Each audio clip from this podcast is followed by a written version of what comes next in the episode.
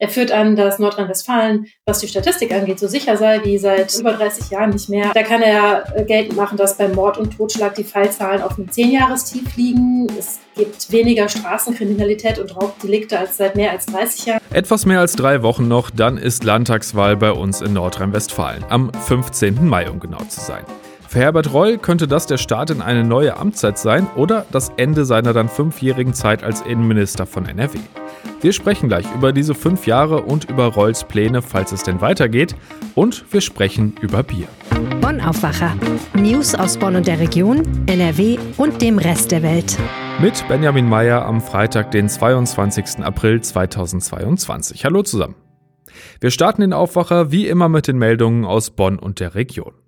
Die Stadt Bonn will die Beschilderung der Baustelle entlang des Beuler Rheinufers an einer Stelle nachbessern. Ansonsten sieht sie keinen Handlungsbedarf. Das ist das Ergebnis eines Ortstermins, der in der zweiten Aprilwoche an der Strecke zwischen Südbrücke und Biergarten Blauer Affe stattfand, auf der momentan der Radweg erweitert wird.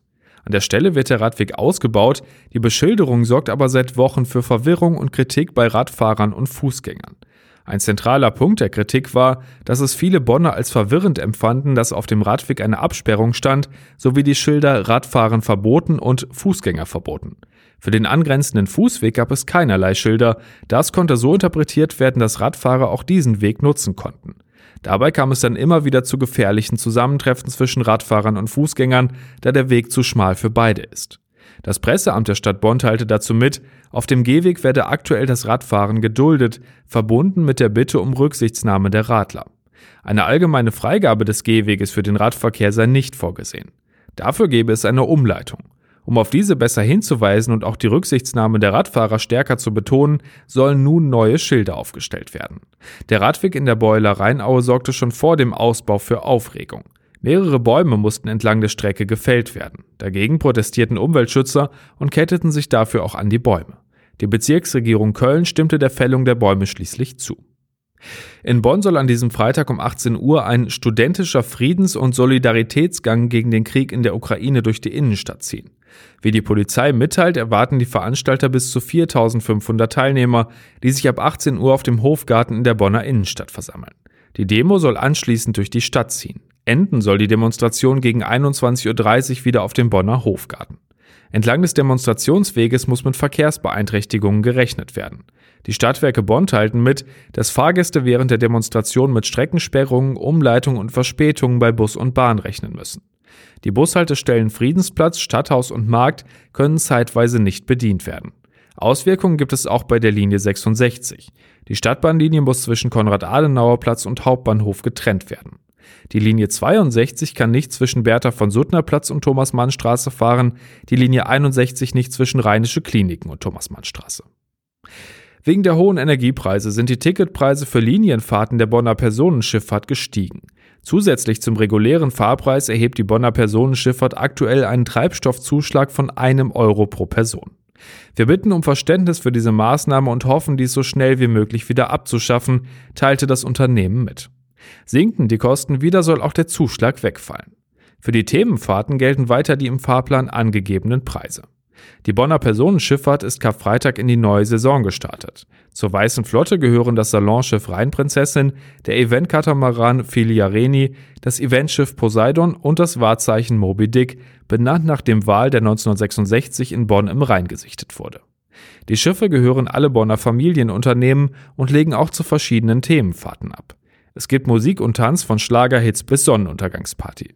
Kultur steht zum Beispiel bei den Beethoven-Ausflügen im Mittelpunkt.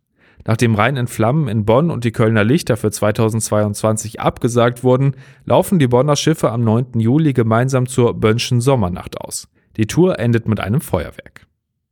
Wegen Überfüllung und mehreren Schlägereien ist eine Kirmes im Kölner Stadtteil Deutz am Mittwochabend eine halbe Stunde früher beendet worden. Es hätten sich mehrere tausend Menschen auf dem Kirmesgelände aufgehalten, sagte ein Polizeisprecher am Donnerstag. Immer wieder habe es auch körperliche Auseinandersetzungen unter vorwiegend jungen und teils alkoholisierten Gästen gegeben. Nach der Schließung der Kirmes hätten sich die Probleme teils auf den benachbarten Rheinboulevard verlagert. Polizisten hätten dort eine sehr aggressive Grundstimmung wahrgenommen. Nachdem mehrere Platzverweise ausgesprochen worden seien, hätten zwar 23 und 28 Jahre alte Männer Polizisten angegriffen. Rund 200 Umstehende hätten sich mit ihnen gegen die Polizei solidarisiert. Die Polizisten hätten daraufhin Unterstützung angefordert. Eine Polizistin sei leicht verletzt worden. Und das war's aus Bonn und der Region. Seit fünf Jahren ist Herbert Reul von der CDU jetzt also Innenminister von NRW und in diesen fünf Jahren ist eine ganze Menge passiert. In drei Wochen könnte seine Amtszeit enden oder in die nächste Runde gehen, ist also gerade ein guter Zeitpunkt für zumindest mal eine Zwischenbilanz und die hat Reul gestern bei einem Termin zum Thema innere Sicherheit schon mal selbst gezogen. Sina Zerfeld, landespolitische Korrespondentin der RP, war für uns mit dabei. Hallo Sina. Hallo. Ich habe ja gerade schon gesagt, knapp drei Wochen noch bis zur Wahl. Also Herbert Reul gestern wahrscheinlich auch schon voll im Wahlkampfmodus, oder? Ja, äh, das kann man so sagen. Ähm, den scheint er jetzt wirklich für sich eingeläutet zu haben. Also er ist da sehr kämpferisch äh, aufgetreten und hat ziemlich deutlich die SPD aufs Korn genommen. Gesagt, wenn deren sicherheitspolitische Vorstellungen umgesetzt würden, dann würde man wieder in die 90er Jahre zurückrutschen und Kriminelle würden Beifall klatschen und auch direkt gegen den Spitzenkandidaten der SPD, Thomas Kutschaty, den hat er da aufs Korn genommen und sagte, der war mal Justizminister und warum hätte er das alles nicht viel besser gemacht zu der Zeit. Die Attacken schauen wir uns gleich nochmal genauer an, aber fangen wir doch mal bei ihm selbst an. Wie sieht Reul denn seine fünf Jahre als Innenminister? Ja, er bescheinigt sich da sehr gute Ergebnisse. Also er führt an, dass Nordrhein-Westfalen, was die Statistik angeht, so sicher sei wie seit äh, 30 Jahren oder über 30 Jahren nicht mehr. Also da kann er äh, geltend machen, dass beim Mord und Totschlag die Fallzahlen auf einem Zehnjahrestief liegen. Es gibt weniger Straßenkriminalität und Raubdelikte als seit mehr als 30 Jahren. Bei Wohnungseinbrüchen, sagt Reul, da war das der niedrigste Stand oder ist man jetzt auf dem niedrigsten Stand seit 40 Jahren. Also da bescheinigt er sich gute Ergebnisse und er sagt auch, woher das seiner Ansicht nach kommt. Man hat in den vergangenen Jahren, also in dieser Legislaturperiode, 15.000 Kommissaranwärterinnen und Anwärter eingestellt, weitere Stellen im Hintergrund geschaffen, sodass Polizistinnen und Polizisten auch entlastet worden sind vom Bürokram. Dann ist der Polizeietat jedes Jahr erhöht worden unter der schwarz-gelben Regierung. Und er sagt, so viel Geld wie jetzt haben wir noch nie für die Polizei ausgegeben. Das seien im Laufe der Jahre 21 Milliarden Euro gewesen, die in Gebäude, Ausstattung und Personal geflossen sind. Er bescheinigt sich eine sicherheitspolitische Wende vollzogen zu haben. Sich das selbst zu bescheinigen, klar, das ist das eine, aber wird das denn auch von anderen so gesehen? Laut der polizeilichen Kriminalstatistik gibt es tatsächlich ähm, einen, einen guten Trend äh, in Nordrhein-Westfalen, also weniger Kriminalität. Und äh, laut Umfrageergebnissen kommt Herbert Reul auch tatsächlich sehr gut an. Also er ist einer der beliebteren Politiker. Du hast es am Anfang schon angesprochen, es gab gestern auch durchaus Attacken gegen die SPD von ihm. Was wirft er denen denn konkret vor? Die waren jetzt ja nicht im Amt in den letzten fünf Jahren. Ja, in den letzten fünf Jahren waren sie nicht im Amt. Er sagt, als er das Amt angetreten habe, da habe er eine unterbesetzte Polizei übernommen und marode Gebäude die Menschen hätten sich nicht sicher gefühlt und die damalige rot-grüne Landesregierung habe Probleme wie ähm, etwa Clankriminalität, also die sogenannte Clankriminalität, ne? Kriminelle in Familienstrukturen, ähm, habe die Landesregierung kleingeredet. Ja, und er interpretiert das Wahlprogramm der SPD auch so, dass die jetzt eine Rolle rückwärts machen wollen würden. Also er glaubt, wenn die SPD entscheiden könnte, dann würden die Sicherheitsbehörden nicht mehr so gut ausgestattet werden und vor allem fürchtet er, dass Befugnisse der Polizei beschnitten werden könnten. Es gibt ja ein neues Polizeigesetz in NRW, das hat die Befugnisse der Polizei ähm, sehr ausgeweitet, was zum Beispiel die Überwachung von Verdächtigen betrifft oder auch einfach, wie lange man Leute festhalten darf. Und er fürchtet, ähm, dass die ähm, SPD da nicht ganz hintersteht. Gab es denn schon Reaktionen von der SPD darauf? Die sagen, also es stimmt erstmal nicht. Clankriminalität würde man die oberste Priorität einräumen. Und außerdem sagen die schon, ähm, die SPD-geführte Regierung habe damit angefangen, Personal bei der Polizei aufzustocken. Man muss sagen, so umfangreich, wie das jetzt in den letzten Jahren passiert ist, ist das früher nicht passiert. Es ist nicht so viel investiert worden. Also Herbert Reul ist im Wahlkampfmodus, möchte sein Amt offensichtlich behalten. Was sind oder wären denn seine Themen für eine weitere Amtszeit? Äh, ja, er hat einen Ausblick gegeben, was die CDU sich vorstellt, wie man weiter vorgehen will. Dazu gehört, dass man in Zukunft jedes Jahr 3000 Polizisten einstellen wollen würde. Das wären dann noch mal ein paar hundert mehr als jetzt jedes Jahr. Und er will ganz stark in die Richtung der Digitalisierung gehen. Da soll es Cybercops geben, die halt speziell ausgebildet sind und das Internet sicherer machen sollen. Und ähm, dann ähm, will man verdeckte Online-Datendurchsuchungen etablieren. ähm, weil dann Datenträger oder äh, Systeme von Verdächtigen durchsucht werden. Und dazu würde auch gehören, dass zum Beispiel bis Jahresende in allen Kreispolizeibehörden per Videochat Vernehmungen ähm, möglich sein sollen. Das mit den Wahlkampfversprechen ist ja immer so eine Sache. Ist das denn realistisch, was Reul da aufgeführt hat? Also äh, wie er das versichert, ja, das sei realistisch und vor allem äh, könnte man ihn drauf festnageln und dafür verhaften. Denn er hat betont, dass es seine Linie sei, keine falschen Versprechungen zu machen. Also damit hätte er auch in der Vergangenheit wäre er am besten gefahren. Und er sagt, diese 3000 Polizisten, das sei möglich und das sei realistisch, auch wenn die Systeme dafür jetzt nicht perfekt ausgestattet sind, dann wird es halt ein bisschen eng in den Amtsstuben, sagt er, aber das sei äh, machbar. Und man muss sagen, dass die Bemühungen um Digitalisierung, dass das eine Fortführung dessen wäre, was jetzt bereits begonnen worden ist. Es scheint also auch nicht ganz unrealistisch zu sein, ja.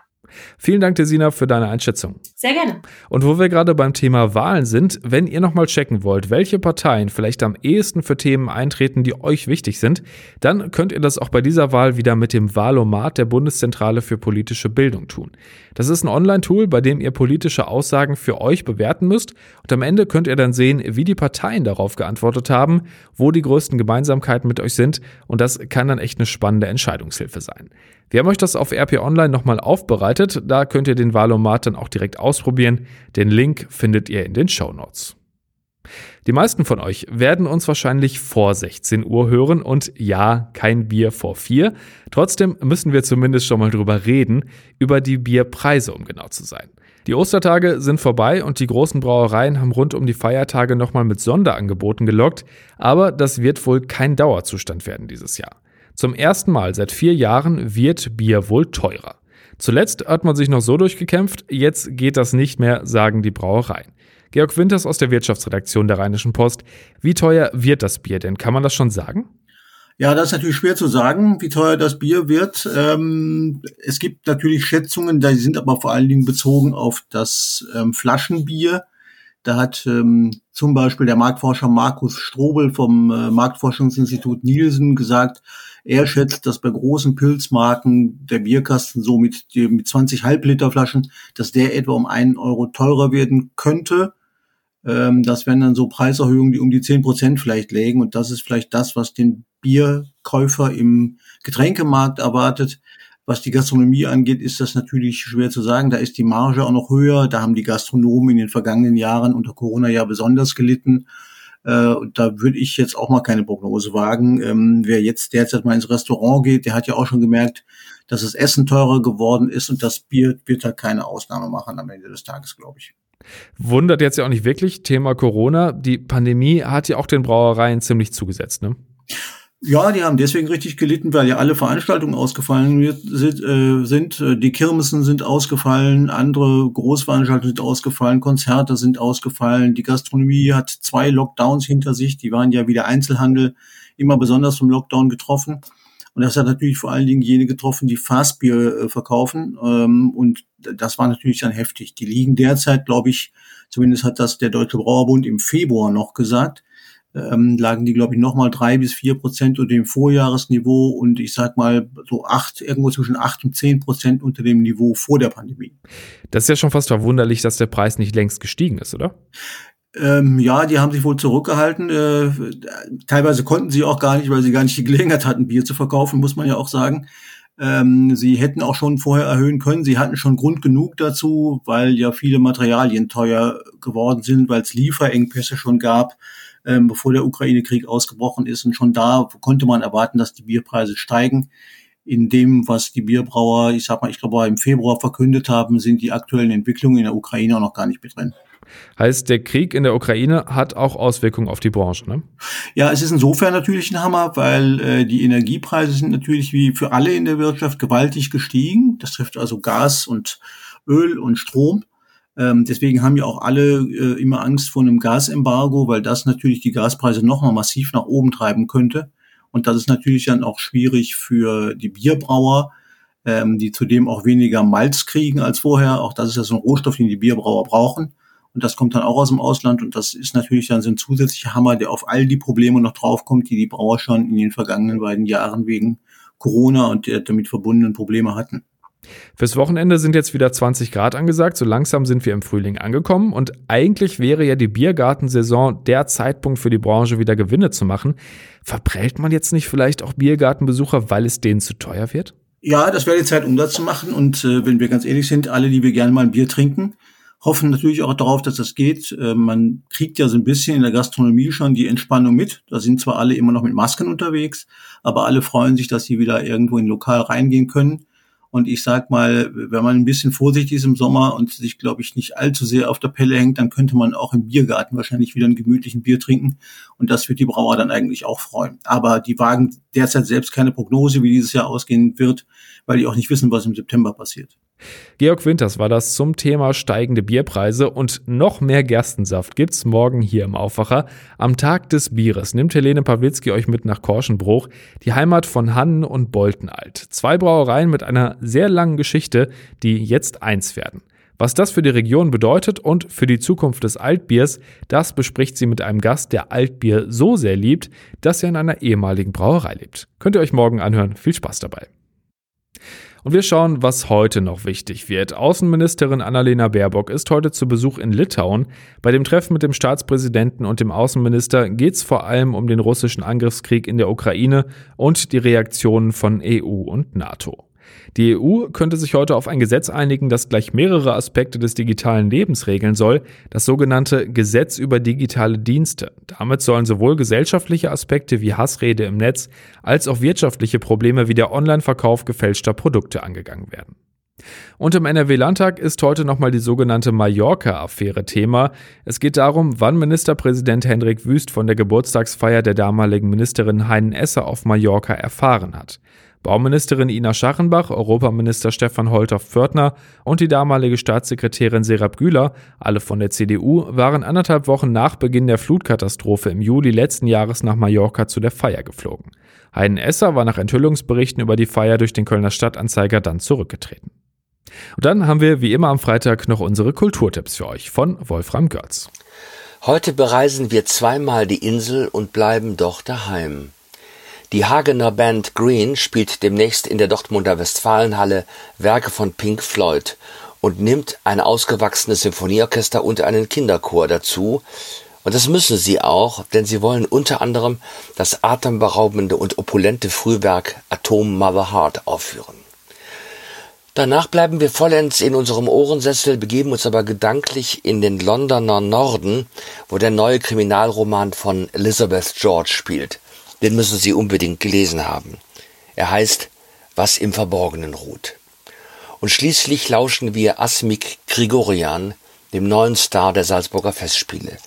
Die litauische Sopranistin singt Lieder des russischen Komponisten Sergei Rachmaninow, die man, so finde ich, auch in Zeiten des Krieges mit Genuss hören darf. Könnt ihr alles nochmal in Ruhe nachlesen, den Link gibt es in den Show Notes. Und zum Schluss schauen wir natürlich noch aufs Wetter und das bringt auch heute wieder so 17 bis 20 Grad. Dabei kann es aber auch immer mal wieder stärker bewölkt sein und örtlich fallen auch mal ein paar Tropfen Regen. Der Samstag dann wieder mit noch mehr Sonne und wieder bis zu 20 Grad. Erst am Sonntag ist dann wirklich Regen angesagt. Und das war der Aufwacher am Freitag, den 22. April 2022. Kommt gut ins Wochenende. Bis dann. Mehr Nachrichten aus Bonn und der Region gibt's jederzeit beim Generalanzeiger. Schaut vorbei auf ga.de.